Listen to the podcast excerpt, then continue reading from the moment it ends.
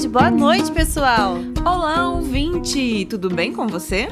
Você está ouvindo agora o podcast do Meu Nome Não É Não, que traz resenha de livros, artigos científicos, entrevistas e conversa sobre o mundo do comportamento canino e animal. A nossa proposta é democratizar o acesso ao conhecimento científico, propor um diálogo sobre as novas descobertas e um debate em relação aos desafios e rumos da convivência e do trabalho com animais. Em nenhuma hipótese, queremos que você substitua a leitura dos livros ou qualquer que seja o material original dos nossos episódios. Na verdade, esperamos que você se sinta motivado a buscar sempre mais sobre o assunto. E você pode fazer isso acessando o nosso site meu nome não é não.com. Lá você encontra mais informações sobre os episódios, com link para os artigos ou o contato dos convidados. Todos os episódios do Minem estão disponíveis no site, são quase 100 programas que podem ser ouvidos gratuitamente. Não esquece de seguir a gente no seu tocador de podcast preferido para não perder nada e sempre receber notificações quando tiver um programa novo no ar. Também estamos nas redes sociais, Twitter, Instagram, Facebook, basta procurar por Meu Nome Não É Não ou arroba Meu Nome Não É Não. Agora que você já sabe onde nos achar, pode fazer comentários, deixar suas críticas, elogios e sugestões. Nós queremos engajamento, então você também pode curtir, compartilhar, deixar sua avaliação, fazer stories marcando a gente, ir lá nos seus tocadores de streaming e colocar um coraçãozinho, uma estrelinha, dar uma avaliar e coloca um comentário sobre nós. O podcast Meu Nome Não É Não é produzido por nós. Meu nome é Nayara Lima. O meu é Mirielle Campos. E nas entrelinhas do nosso podcast, fazendo a edição, está o Guto Leão. Então vamos para o episódio de hoje? Não pule, não puxe, não lata, não morda, não suba. Ei, meu nome não é não. O podcast Meu Nome Não É Não foi lançado em março de 2019, ou seja, são quase 3 anos e 100 episódios falando sobre comportamento canino e animal, sobre a profissão de adestrador, mais especificamente aí os desafios das mulheres na profissão, sempre tendo como ponto de partida o conhecimento científico e a experiência de grandes profissionais. Nós nunca estivemos aqui para sermos neutras, entretanto, muito menos para dar a nossa opinião. Ainda mais há três anos atrás, quando estávamos começando, né? Porque a gente falava umas coisinhas. o, o que queríamos e continuamos querendo é oferecer conteúdos embasados, atuais, feito por pessoas que têm anos, décadas de experiências, estudos e pesquisas. Nós que não somos bobas, estamos trilhando esse caminho já aberto e levamos aí vocês com a gente. Afinal, o nosso objetivo, desde quando criamos o podcast, é compartilhar nosso aprendizado e crescimento também. E nós realmente aprendemos e crescemos muito neste período. Alcançamos aquilo que a gente sempre sonhou com o podcast, sermos reconhecidas aí no mercado e entre os nossos pares e principalmente ajudar os tutores e quem está iniciando no mercado pet, seja tosador, banhista, cuidador, passeador, adestrador e também quem tem algum tipo de dificuldade em acessar os livros e artigos científicos. A partir desta conquista que tivemos, a gente sabe que como diria o tio Ben do Homem-Aranha, ou na versão mais atual do cinema, como diria a tia May, com grandes poderes vem grandes responsabilidades. Nossa, hoje ela tá toda geek, hein? Tô. Nerd. E o nosso poder é chegar a centenas de ouvidinhos. Sabemos a responsabilidade que é ser essa voz que fala na cabeça de vocês enquanto vocês fazem suas coisas e etc. E por mais que a gente repita mil vezes que estamos em uma jornada de aprendizado, ainda assim precisamos fazer alguns apontamentos, porque ao longo do tempo tivemos nossa, novas descobertas científicas, novas terminologias, porque nem sempre fomos suficientes suficientemente compreensíveis, porque enaltecemos exageradamente alguém, porque tivemos uma linguagem preocupante ou usamos aí algum conceito de maneira errada. Esse episódio, desculpa, erramos, tem como proposta tirar esses elefantes da sala. A gente espera continuar errando, porque assim saberemos que novas descobertas estão acontecendo e que estamos aprendendo, não é mesmo? Mas é sempre bom fazer umas retcons, já que eu tô nessa vibe meio geek, em histórias que são longas, como a nossa. E as retcons, para quem não sabe, são as mudanças nos fatos de uma narrativa, seja um filme, uma série, um quadrinho, para que ele continue, continue num caminho mais legal. Portanto, estamos aqui hoje de peito aberto para fazer essa conversa com vocês.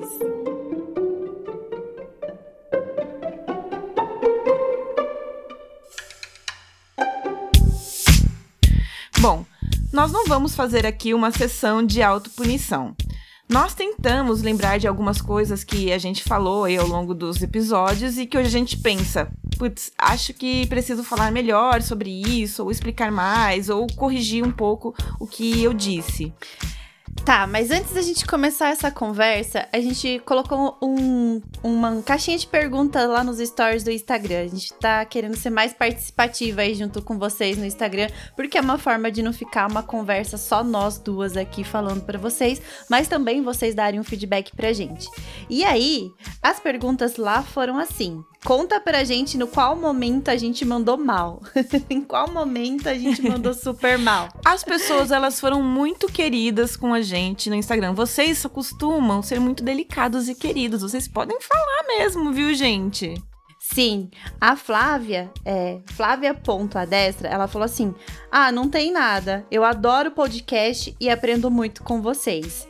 Bom, só agradecer mesmo. Esteja aqui sempre com a gente e a gente também aprende muito quando vocês fazem alguma pergunta pelo Instagram ou mesmo pelo e-mail, que a gente fica tipo, nossa, como que a gente vai responder isso? E faz a gente querer pesquisar mais, né, Ná? Uhum. A Bem Pet Salão falou: é tanto conteúdo bom que as rateadas, eu achei ótimo esse, esse termo, são insignificantes. E eu adorei o termo dela de rateadas. Ela também falou pra gente falar também sobre banho de baixo estresse, que é uma ideia bem legal e que eu toparia falar, fazer um episódio sobre banho low stress. Nossa, eu gostaria muito de trazer um profissional da área para Uhum. falar, né? Seria muito bacana. A Maria Underline Cachorro, que é a Gabi, porque eu já chamei ela de Maria uma vez. Daí ela falou: Não, Mi, é a Gabi. Deu, ah, é verdade, é a Gabi. Ela mandou assim: ó, não teve. Eu só escutei conteúdo relevante e embasamentos e embasado cientificamente. Só elogios. Mais uma maravilhosa, mais uma fofa. E aí, vale o que a Nayara falou: não sejam tão fofos, podem ser críticos. O Instagram Kona.maui falou: Aí, gurias, o trabalho de vocês é maravilhoso. Tem alguma palavra que vocês falam errado, mas eu Super não lembro, porque não é nada comparado ao trabalho super legal de vocês. Era algo bem da biologia, eu acho. Na real, super não importa. E aí ele veio falar também no, no DM que era alguma coisa muito específica, porque ele é biólogo, né? Ou ela, Ela. é bióloga. Ela é bióloga, e aí ela prestou mais atenção por conta disso, mas que é, tipo, super compreensível e dentro do contexto dava pra compreender. É que a gente fez a lista de coisas que a gente lembra, né? E eu não me lembro desse termo. E agora eu fiquei extremamente curiosa pra saber o que que era. Mas são três anos também, né, amiga? Nossa, é três duro. anos. E muitas horas de podcast. Sim. E o pet moderno, o Henrique Isso. Venâncio. Ele mandou dois, vou ler um. Ele falou assim: todos que eu vi eu gostei muito. Uma, e ele também acrescentou: uma boa pode ser adicionar coisas tipo nota pro livro, principais lições, leituras complementares. É uma boa ideia mesmo. Uma boa ideia. Às vezes a gente até fala alguma coisinha ou outra, mas a gente nunca deixa um momentinho separado pra isso, né? Eu acho interessante, verdade, muito interessante. Ah, ele também colocou começar a fazer vídeo e colocar no YouTube. É uma ideia que a gente tem e vamos ver, vamos ver se em 2022 a gente consegue fazer alguma coisa nesse tipo, desse tipo. A, a gente tá com o nosso editor, o Guto, aqui na tela conosco e ele tá, tipo, fazendo muito joinha, que ele quer muito que a gente faça vídeo. O Henrique mandou um monte de mensagem pra gente, né? O Henrique. É. Ele também falou que profissionais que estão inovando, despontando em algo, é, casos pontuais em mídia. Ah, ele tá complementando, ele complementou, né? Que a gente poderia acrescentar, né? Profissionais que estão inovando, despontando em algo, casos pontuais na mídia, leitura nacional, entrevistas, eu amo, ele disse, debates sobre temas com opiniões, então são coisas que a gente tem tentado fazer no Mulheres Super Positivas, mas talvez a gente expanda aí, porque são coisas bem legais mesmo. Essa coisa de entrevistas e falar sobre opinião também. Exato. E aí trazer casos da mídia também acho bem interessante, porque uhum. prende a atenção, porque é algo que tá fervendo ali no momento, né? Sim. Bom, a Bem Pet Salão, a Bárbara também acabou falando mais uma coisinha aqui. Eu já peguei umas rateadas normal, mas eu não lembro mesmo. então é e isso, a, gente. É. Vão a gente ainda vão mandando. É. E a gente ainda brincou, né? Tipo, só não vale falarem do nosso inglês, porque o nosso inglês realmente é difícil. É, é não é nossa língua mãe. A gente, a gente vai melhorar, a gente vai melhorando com o tempo. Mas e aí, na, além disso, o que mais teve?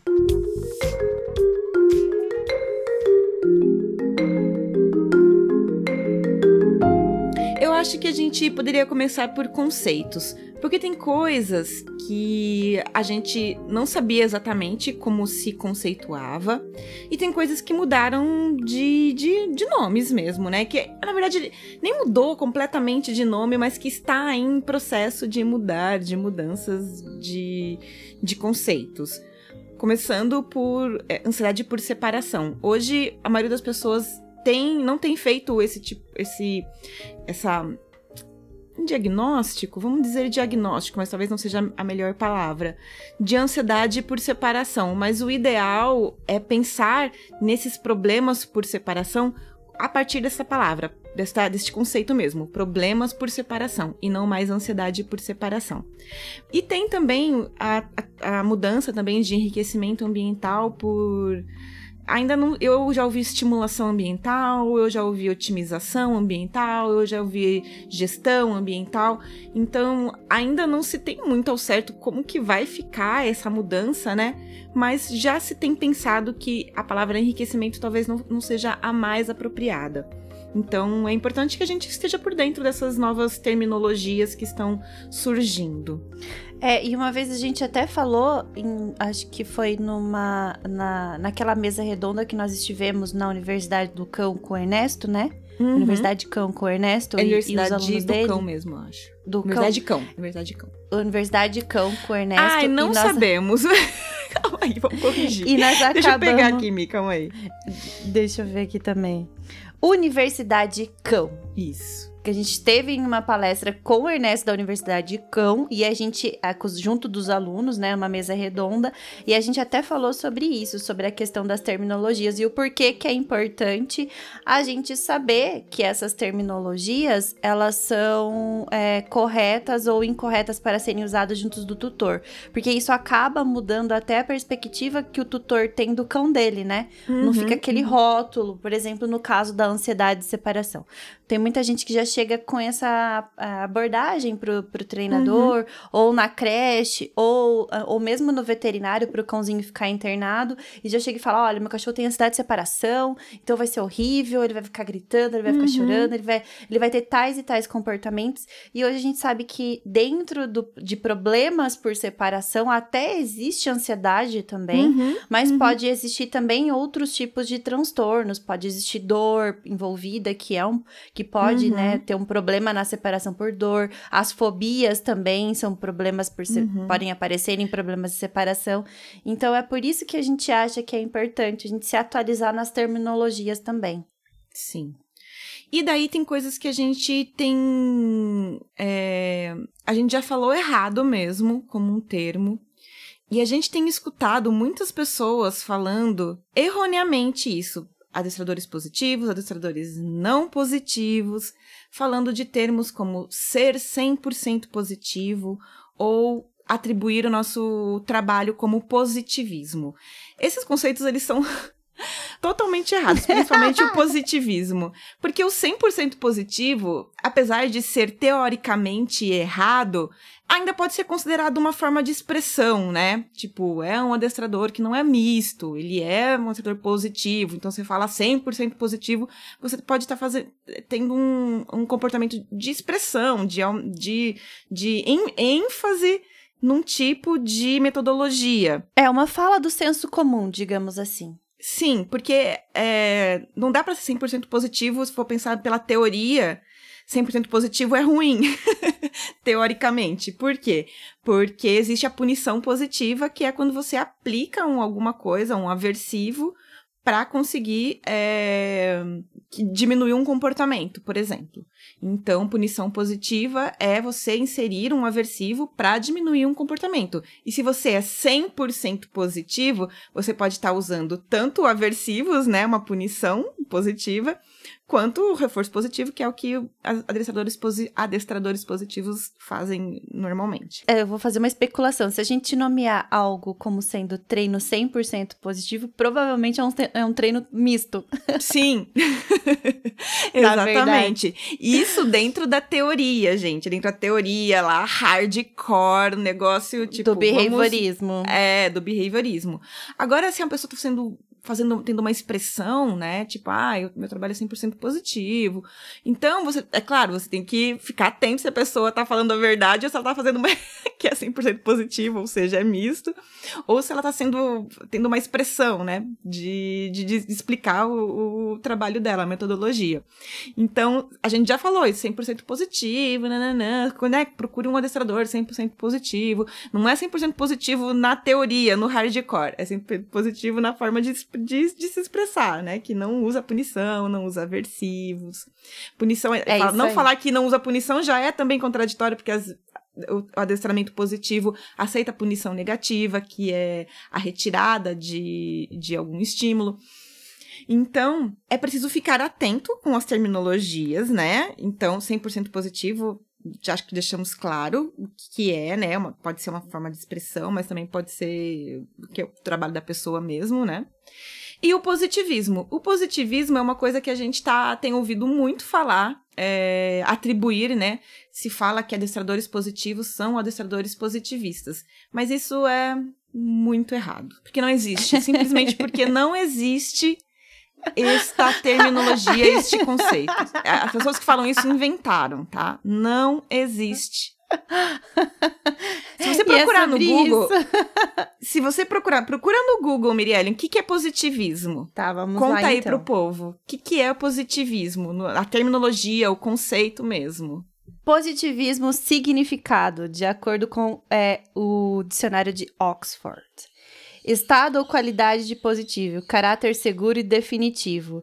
Da filosofia, sistema criado por Auguste Comte, de, de 1798 a 1857, que se propõe a ordenar as ciências experimentais, considerando-as o modelo por excelência do conhecimento humano, em detrimento das especulações metafísicas ou teológicas do contismo, que é a ciência que ele, que ele né? Que foi nomeado por ele. Então, ou por então, conta dele. Sim, é uma forma de ver aí a ciência, a metodologia e tudo mais, que chama positivismo. E não sei se vocês lembram do li dos livros de história, a própria bandeira do Brasil, Ordem e Progresso, tem a ver com essa, esse movimento positivista, né, da filosofia e da ciência.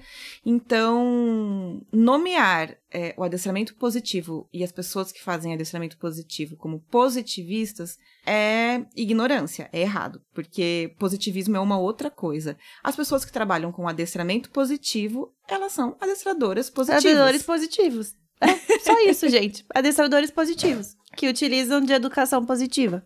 Sim, e se você quer ser mais específico, você pode falar adestra, adestrador com é, ou adestramento com base em reforço positivo, o ba, que é a e Isso é o mais correto. Positivo.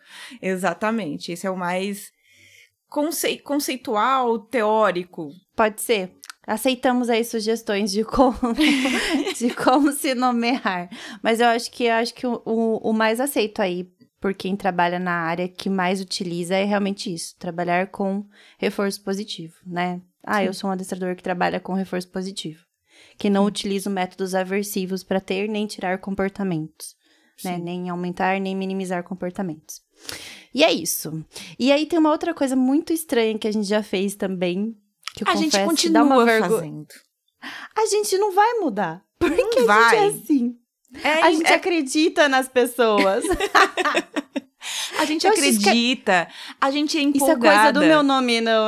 A gente é empolgada. Essa é uma boa palavra. É. Que é o quê? A babação de ovo, né? A gente. a gente já definitivamente já babou ovo para vários colegas de trabalho, de profissão, profissionais, ou mesmo marcas, ou tirando aí as marcas que realmente trabalham com gestão ambiental, tal, que essas a gente, Uhum. né, não não não muda nada o que a gente falou sobre elas e as parcerias que a gente fez também, porque são pessoas maravilhosas e são empresas realmente empenhadas em bem-estar. Mas a gente já teve um- umas coisinhas que a gente, né, babou ovo aí que dá uma vergonha alheia, porque- né, Ara? Mas é, é, é parte sim. do aprendizado, né? Sim. Vamos passar esse pano pra gente? Sim, é, olha, dá- olha, gente, passe pano pra gente, porque a gente é empolgado com todas as pessoas. Nós somos empolgadas. Então, eu acho que assim, a gente não se arrepende de nenhuma parceria que a gente fez, de nenhum convidado, de. Não, não, não, tem isso. De ninguém que a não. gente citou aqui no podcast elogiando. Também não. Não é isso. Também não. Não é, não é nenhum arrependimento relacionado a isso. Mas é talvez um pouquinho de empolgação demais. Mas, como disse, dificilmente a gente vai mudar isso, porque é uma característica nossa, a gente gosta das pessoas, a gente é, é gregária assim mesmo. Quando a gente conhece as pessoas nos eventos, a gente quer ser legal, a gente quer conversar com elas. E daí, le- lembrando do Pet Suit América agora, a gente. Eu, eu não reconheci a Lia, agora que a Lia vai ficar sabendo, né? Se ela escutar esse, esse podcast. A Lia Yamashita, Yamashita, né? Isso. Ela veio falar com a gente, ai, oi, tudo bem? E daí, e eu e a Mirielle, ah, legal, nananana. Daí, e com a Bruna, né? Que a gente, nós fomos nós três aqui de Piracicaba e mais duas amigas para pro Pet South América. E daí, quando a gente saiu, eu e a Mariellen ficou tipo, você sabe quem é? Você sabe? Não, eu pensei que você soubesse quem é. Não, eu pensei que você soubesse. Tá todo é. mundo de máscara, que, que inferno. Gente, daí a gente falou, não, mas é a Lia. Daí a gente, o quê? Porque a gente conhece ela do, do Instagram, da- da- das redes sociais, do WhatsApp, enfim.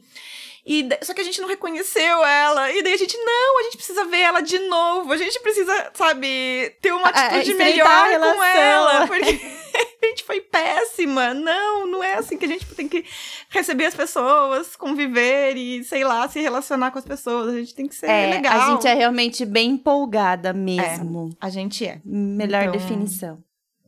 Obrigada. Todos por aceitar essa empolgação e entender que às vezes a gente é demais. Bom, é, e um outro também aspecto foi a gente falar sobre alguns processos de treinamento e alguns equipamentos. Eu, ao meu ver, a gente recebeu críticas há um tempo atrás, numa postagem que a gente fez, sobre um equipamento de passeio é, é, especificamente, né? A gente sempre defendeu a guia anti-puxão, com o plug na frente, é, o peitoral easy walking, né? Então, mais conhecido como anti-puxão ou easy walking. Gente, particularmente, e agora é a Miriellen Alcão falando, eu ainda recomendo para alguns tutores, tá? Mas é dentro de um contexto e é dentro de um processo. E também, em, outro, em outra parte, é sobre alguns treinos que a gente acabou falando aqui. Ai, né, talvez fazer tal coisa. A gente sempre falou, falando assim, olha, tudo é pensado especificamente para aquele treino, para aquela família, para aquela pessoa. É uma dica, é um norte, mas procura um profissional se você não sabe fazer. Tipo isso, eu acho que a gente nunca é, falou tem que ser isso. Eu acho que a única Sim. coisa que a gente fala que não tem que fazer é usar aversivo, é usar enforcador, Sim. guia unificada, prolong, essas é, Uhum. coleira de choque, essas porcaria. É, Eu acho que isso é a única coisa. Sim, eu acho que a questão é que muitas pessoas estão numa onda agora de dizer que as guias anti-puxão, elas são aversivas.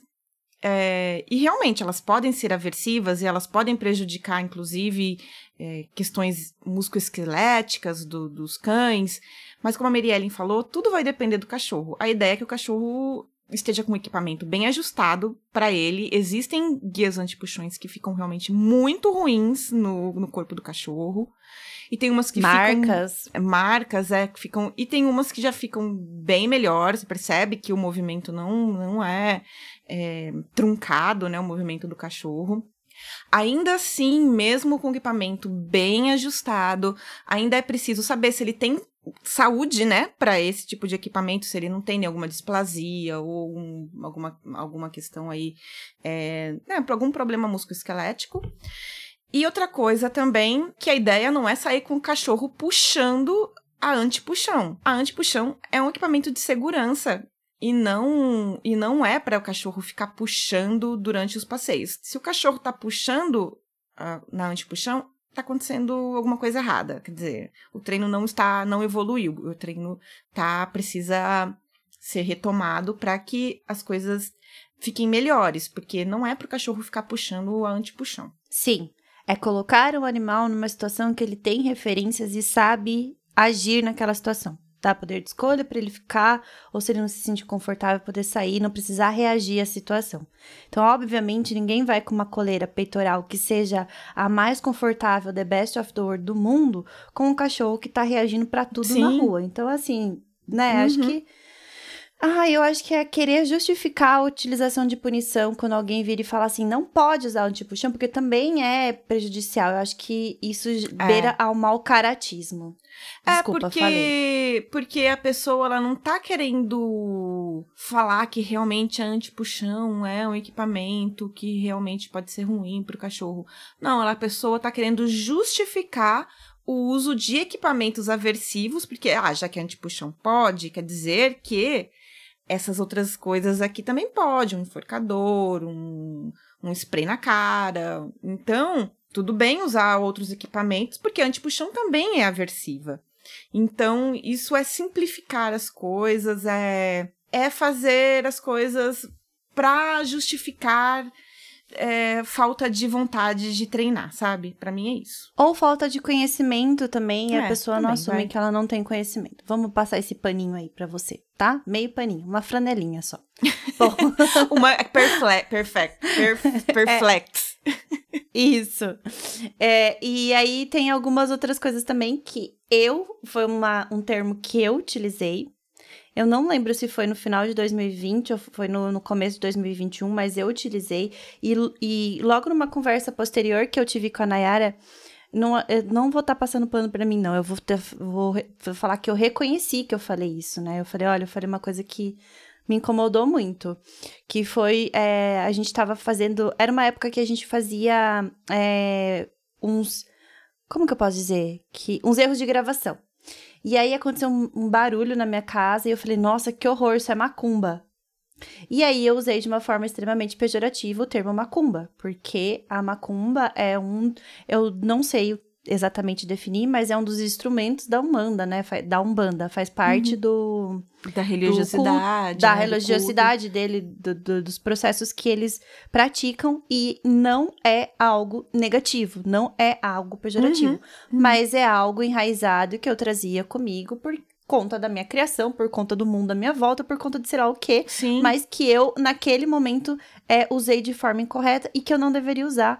E eu peço muito desculpa se alguém ouviu e se incomodou com isso, porque eu ouvindo depois me incomodei, por isso é, demorei uhum. até um uhum. tempo, mas eu sabia que a gente ia ter essa oportunidade de fazer esse Desculpa Erramos. E é isso, gente. Desculpa Erramos. E vocês podem ter certeza que depois disso eu não usei mais o termo de forma mais pejorativa como foi dessa vez. Porque, assim, aprendemos.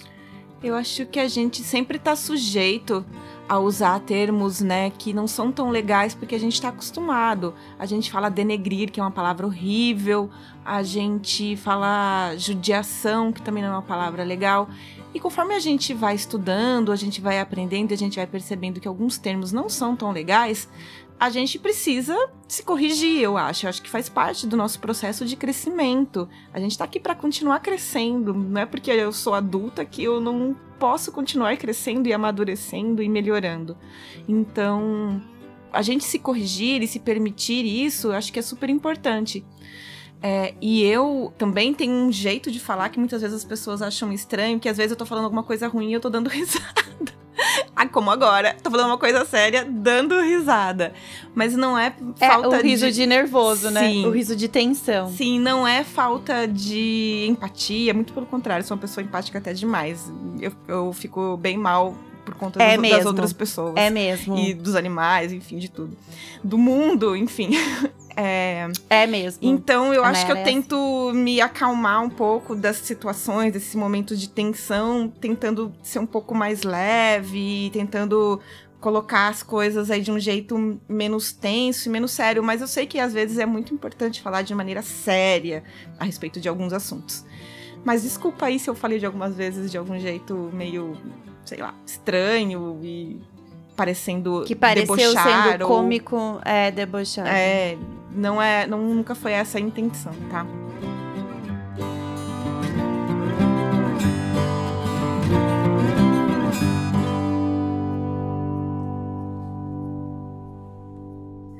Bom, gente, então eu acho que do que a gente lembrou foi isso. Mas a gente tá aqui, né, pra continuar errando, como a Miriellen disse um pouco mais no início. E eu não sei quem é o autor original dessa frase, se é da jornalista e youtuber Natália Bride, ou do Frei Jaime, ou sei lá, de outra pessoa, mas eu gosto muito dela. Mudar de ideia é um privilégio. Toda vez que aprendemos algo novo, temos essa possibilidade. Outra frase semelhante é do Barão de Itararé, que olha só, né? A gente é muito culta, credo. Abre aspas. Não é triste mudar de ideia. Triste é não ter ideias para mudar. Fecha aspas. Concordo plenamente. Nossa, plenamente, plenamente. Mas é, uma coisa a gente não muda, né, Mi? Sim, uma coisa que a gente não muda e a gente gostaria até de colocar aqui com as definições é, exatas, pra gente não falar besteira, que é a nossa ética. Então, assim, ética é um conjunto de padrões e valores morais de um grupo ou indivíduo. Na filosofia, a ética filosófica, ética ou filosofia moral é a ciência que estuda os motivos que constroem e distorcem os padrões de comportamento do ser humano e é resultado da convivência em sociedade. Essa é a definição da Wikipédia. E a ética profissional é entendida como um conjunto de parâmetros que guia atitudes corretas e honestas em uma profissão ou em uma empresa. Para facilitar que tais preceitos sejam seguidos, cada ramo conta com seu código de ética. Da mesma forma, toda a sociedade, toda a profissão, eh, comunidade, grupo de humanos também tem o seu né? Então, a gente sabe que a nossa sociedade, ela tá em constante modificação. E outra coisa que a gente sabe também é que muitas coisas eram aceitas anteriormente em nossos grupos sociais e hoje elas não são mais moralmente aceitas. Animais, por exemplo, até então eram vistos como propriedade, e ainda em algumas civilizações é assim, como coisas, como objetos. Sim, Mas através legalmente ainda é, né? Em muitos lugares, inclusive no Brasil. Sim. Aí, através da descoberta da ciência, né? Como, por exemplo, a ciência animal, esses parâmetros e esses preceitos estão se modificando e favorecendo os animais. Aliás, favorecendo a continuidade da espécie de vários tipos de animais. Então, tudo isso é para dizer o quê? Que apesar de todos os nossos erros de fala, de possíveis sugestões de treinos é, equivocados ou que deram abe- abertura para outros entendimentos, ou também sugestões de equipamento que aí talvez vocês não se sentiram tão confortáveis com a nossa sugestão. Nós mesmas já mudamos de ideia por muitas coisas, mas existe algumas coisas no- nos- nas quais a gente não abre mão é, de acreditar que a sociedade, né, e aí é tutores, profissionais da área, banhistas, passeadores, cuidadores, pet sitters ahn, e veterinários e etc. Uma coisa que a gente não abre mão é de acreditar que os animais não estão aqui para serem subjugados ou para serem feridos ou de qualquer forma ou com qualquer in- intensidade ou com qualquer justificativa. Então, apesar da gente errar em várias coisas, a nossa ética não permite que a gente concorde com certos preceitos que já foram modificados em Uhum. resposta à ciência da qual nós estudamos, não é Uhum, mesmo? E em todas as profissões oficiais existe um conselho de ética. Nós sabemos que os adestradores, eles não são reconhecidos como é, uma profissão legal, né? Não é legalizado, não, não existe um CRM A. Conselho Regional CRA, né? Conselho Regional de Adestradores não existe. Como existe o CRMV, o CRMV, é, CRM, é, CRM normal, o, a OAB, a gente sabe uhum. que não existe isso. Mas na ausência de um conselho de ética que determina as normas e etc., a gente vai se utilizar sim do conceito de ética da qual está inserida a nossa sociedade uhum. e a nossa vivência como cidadão tá? Então aí não importa a profissão que você seja, né? Seja ético no que você faz. Uhum. Eu tive um professor me que ele deu aula de ética, né? Eu fiz, eu fiz faculdade de jornalismo e ele deu aula de ética e ele dizia, né, que não existia duas éticas. Então você não é ético profissionalmente e não ético, sei lá, dentro é, da sua vida pessoal porque essas coisas elas se misturam, né? Elas não são tão exatas. É claro que existem é, regras de comportamento e tudo mais, mas as coisas elas se misturam. Então é impossível a gente ter olhos para alguma coisa que seja do nosso trabalho que, não, que esses olhos não estejam nesse filtro da nossa ética, né? Então a gente, apesar de tudo que a gente falar de errado, de de equívoco de conceitos e etc., uma coisa que vocês podem ter certezas é que a gente não vai é, ser conivente com qualquer tipo de abuso com animais, no sentido de causar medo, dor, ansiedade, uhum. através de equipamentos, etc. Então, gente, para quem não entendeu ainda e vem a criticar a gente por motivos de sermos positivistas, extremistas, né? tóxicas, bem-estaristas, e etc. E fraldinhas. Que fique claro que fraldinhas e etc.